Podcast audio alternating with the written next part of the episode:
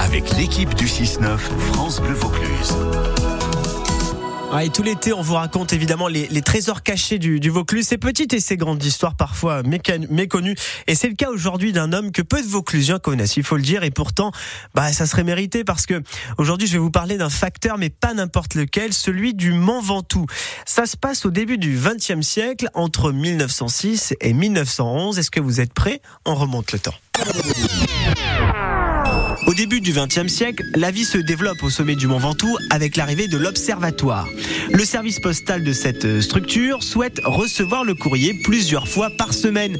Sauf que le sommet du Mont Ventoux culmine à plus de 1900 mètres d'altitude et un accord est passé. Le courrier devra être acheminé cinq fois par semaine tous les jours, sauf le mardi et le jeudi. Ce sera donc le facteur Clavel qui s'occupera à pied de cette tournée. Imaginez bien, 22 km aller-retour via des raccourcis sont ainsi réalisés par ce facteur, payé, écoutez bien, 4 francs 50 par jour. Il faut en moyenne au facteur 5 heures pour monter et 3 heures pour descendre.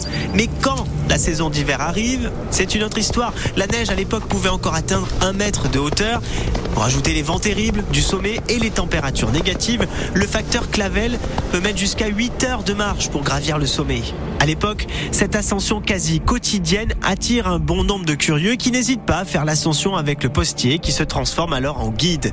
Et puis, comme si ça ne suffisait pas, le facteur doit aussi effectuer une tournée de 10 km sur les hauteurs du Ventoux. Son salaire à l'année ne dépasse pas les 190 francs.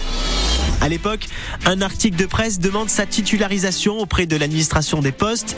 Le facteur Clavel partira ensuite en 1914 au front durant la Première Guerre mondiale et on ne retrouve pas sa trace dans l'histoire vauclusienne.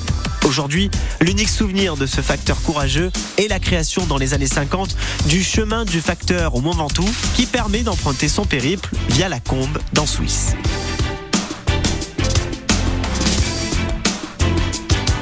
7h21 sur France Bleu, les trésors cachés. Demain, je vous raconte la folle histoire de la digue de Caderousse.